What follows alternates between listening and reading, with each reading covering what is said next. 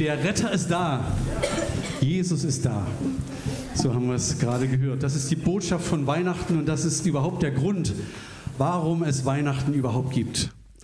Und die Geschichte, wie ich es vorhin schon sagte, von, von, von Simeon ist ja kein Märchen oder eine erfundene Geschichte, sondern sie ist ganz in echt passiert. Und Lukas, der Arzt Lukas, hat alles recherchiert und alles aufgeschrieben und deswegen steht diese Geschichte im Lukas-Evangelium. Zugegeben, Lukas, äh, Simeon ist eigentlich eine relativ unbekannte Person in der Weihnachtsgeschichte. Meistens kennt man die Engel, die Hirten, Maria und Josef und die Weisen aus dem Morgenland. Aber Simeon, aber seitdem die Kinder uns das jetzt ins Herz gespielt und gesprochen haben, wissen wir, wer Simeon ist, oder? Herzlichen Dank nochmal an die Kinder und Mitarbeiter, dass ihr das gemacht habt. Genau. Die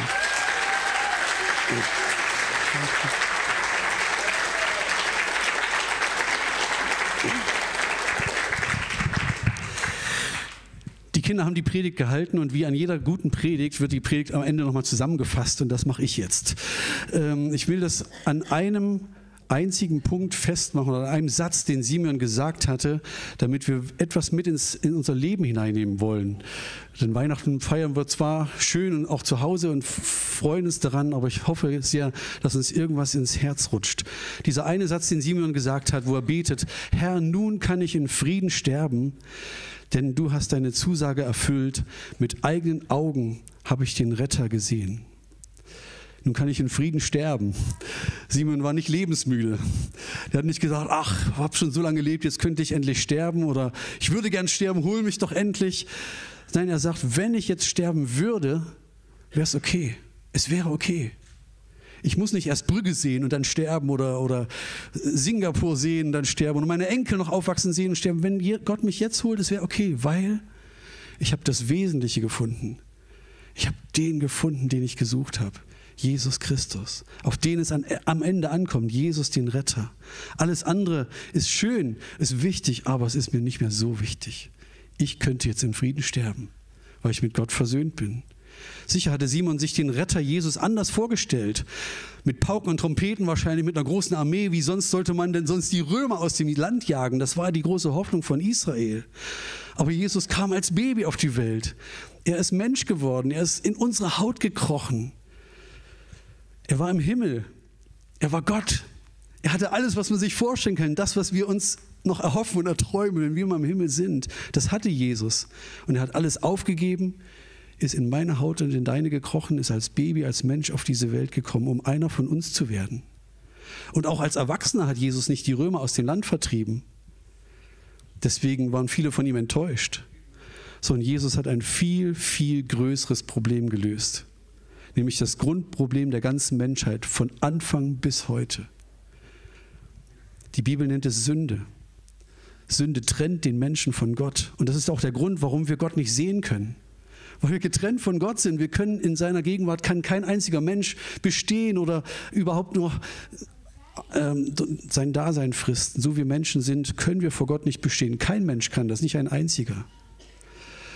Und Jesus ist Mensch geworden wie wir und hat unser Leben, unsere Sünde, unsere Schuld alles auf sich genommen und durch sein Sterben am Kreuz und durch seine Auferstehung hat er die Möglichkeit geschaffen, dass jeder, der an ihn glaubt, der an diesen Retter Jesus glaubt, der ihm vertraut, der sein Leben auf ihn setzt, dass er eben nicht verloren geht, dass er nicht in die Hölle geht, nicht fern von Gott ist, sondern ewig bei Gott leben kann, versöhnt sein kann mit Gott, Frieden hat.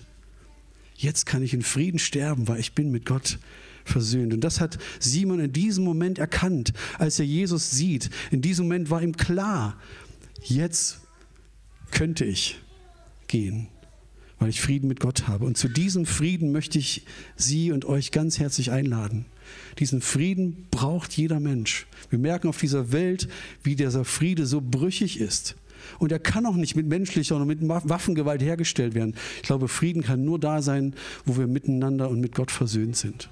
Und diesen Frieden können wir nur bekommen durch Jesus Christus. Er steht und er fällt alles mit Jesus. Das hat Simeon der Maria auch gesagt. Er sagte, an Jesus werden sich alle Geister scheiden. An ihm wird sich entscheiden, ob jemand zu Fall kommt oder aufgerichtet wird.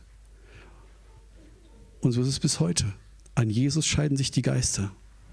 Viele sagen, ja, an Gott glauben, das mache ich ja. Ich glaube an irgendeine höhere Macht, gar kein Problem. Aber muss es unbedingt Jesus sein? Ja, es muss Jesus sein, weil es an keinem anderen geht. Der, der ist der Einzige, der uns mit Gott versöhnen kann. Und genau wie Simeon können wir Gott vertrauen, dass er sein Versprechen einlöst.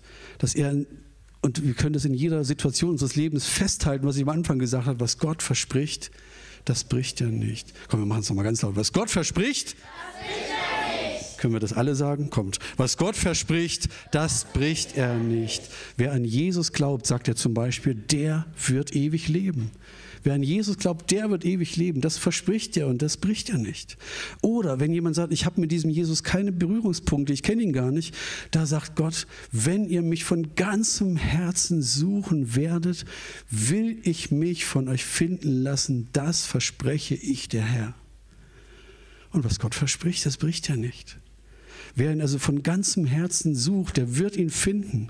Wenn es stimmt, dass sich alles an Jesus entscheidet, dann solltest du dich auf die Suche machen, wenn du sagst, ich weiß gar nicht, wer der ist oder ich habe keine Beziehung mit ihm.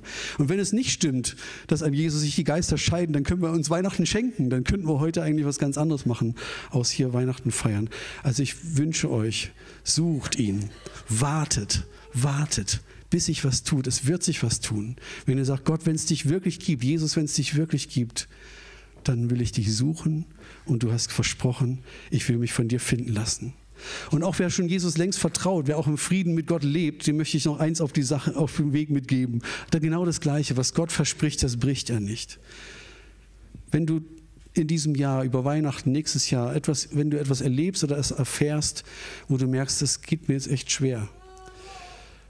Dinge erschüttern mich, ich komme in große Nöte, Vertraue ihm wie Simeon. Auf ihn als Verlass. Auf seine Zusagen kannst du dich verlassen.